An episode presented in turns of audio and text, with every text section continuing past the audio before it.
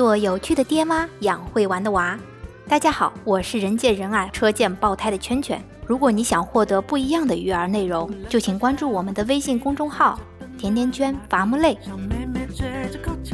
名人有故事，圈圈讲故事，欢迎收听听了想笑、笑了想哭的东北话名人励志故事。有请东北圈圈。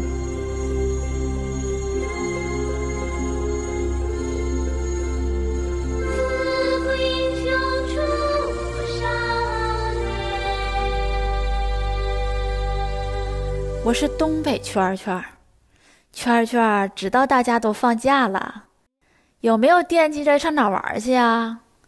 去没去过那上海迪士尼呀？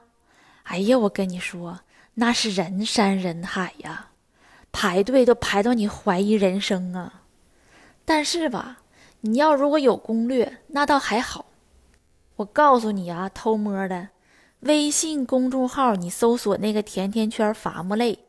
甜甜圈有绝版的攻略哟，男娃女娃，你必须得走不同的路线，你才能玩的畅快淋漓。这个迪士尼呀，你看它这么火爆，你知道这迪士尼是咋来的吗？今儿个圈圈就给你介绍个人儿，他就是迪士尼的创始人华特迪士尼。这个华特迪士尼曾经说过呀。我小时候生活在芝加哥，但那个时候的事儿啊，差不多都忘了。但是在马瑟林的生活，我可记得倍儿清楚，那就跟在童话里一样，那些小动物们整天闹闹腾腾的，没事就跟我玩儿，我就跟他玩儿呗。我跟你讲啊，这跟动物玩比跟人玩有意思多了。那动物它不算计你呀，你咋折腾它，它也不记仇，都跟二哈似的。那地方在我心里那就是天堂。你别看这个迪士尼有这么一段时光，看起来挺不错的，但是他童年的时候啊，那也是挺悲惨的。这个迪士尼他们老家呀，老祖宗是一位法国军人，在诺曼底登陆时进入英格兰。诺曼底登陆是啥？你知道不？你不知道就赶紧去问问度娘，那儿兜兜转转的，这小迪士尼他爷爷就来到了美国。那一家人贼穷，为了生活继续呀，你得养家呀，所以这个小迪士尼他老爸就在堪萨斯、伊利亚斯做起了一个送报纸的营生。小迪士尼虽然小，但是也能帮着爸爸卖卖报纸。可是小迪士尼他爸爸这性格特别暴力，不讲理不说，那动手就打人。这小迪士尼和他那俩哥哥，那就是在他老爹的皮带下面长大的，稍微不对脾气，那就是一顿神抽。那家伙让他爹给揍的，那身上都没有一块好地方，全都是大红领子，青一块紫一块的。你搁现在说，那就是家庭暴力。那是虐待呀！你这样的老爹，那小迪士尼他两个小哥哥就受不了了，那就离家出走了。他俩出走不要紧呐，就剩小迪士尼自个儿了，才十岁，他也不敢离家出走啊。他没敢走，他爹不但不反思他自己的教育问题，反而变本加厉的开始收拾小迪士尼。这孩子挨打的次数就变成原来的三倍。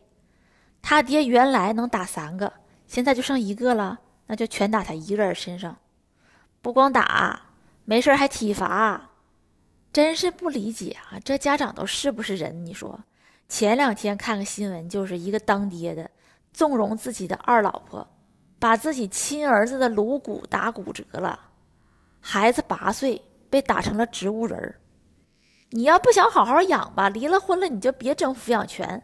争的时候使劲争，争来了又不好好养，你图啥呢？你自己的亲孩子，你怎么就下得了手呢？你这些人真不是玩意儿，我提起来就贼生气。有这么个爹，家里生活那能好了吗？我跟你讲，在家里边家暴的人呢，那基本上到外面都啥也不是，所以那生活肯定越来越差。小迪士尼就既要上学，又要送报纸。还要做一些其他的那个杂活来赚钱，哥哥们都走了，小迪士尼需要自个儿对抗父亲，还要更多的承担家庭重担，那孩子就感到很无助啊。就在这个时候，他发现了他最大的快乐就是画画。他那点零用钱都来买画画的家伙事儿了。童年的阴影留给迪士尼矛盾的回忆，这就是他为啥给孩子们设计那么多卡通形象？他在弥补自己成长中的缺憾吗？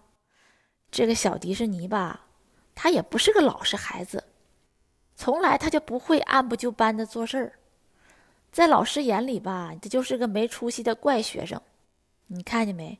凡是老师觉得不听话、不咋地的学生，后面长大了都挺了不起的，都啪啪打老师脸；凡是那些贼听话的学生，长大了倒也不见得有啥出息。这家伙，他在学校这么一整，他爸更有理由收拾他了。不仅不支持他画画，还经常跟老师穿一条裤子，讽刺孩子。这个小迪士尼呀，也到了青春期了。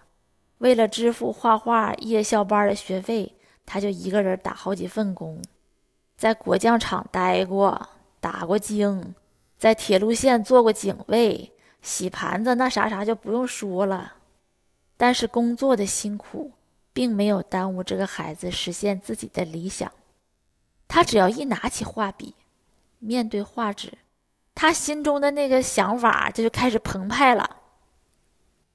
就忘掉一切不愉快和疲惫，就完全沉浸在这奇妙的世界里。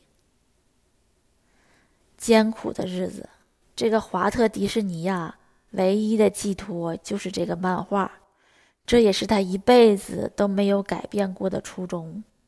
从接触漫画到之后历经磨难，最终成功打造了迪士尼神话，可以说。漫画是小迪士尼生命的一个支点。他还说过这么一句话：“当你相信一件事情的时候，你就是得毫无保留的、毫无疑问的相信它。你但凡有那么一点迟疑，后面你可能就得不到你的好结果。当然，后面这半句是圈圈自己加上去的。”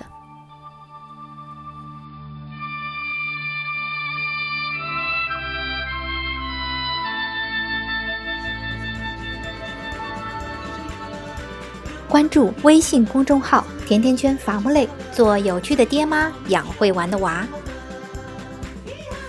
甜甜圈。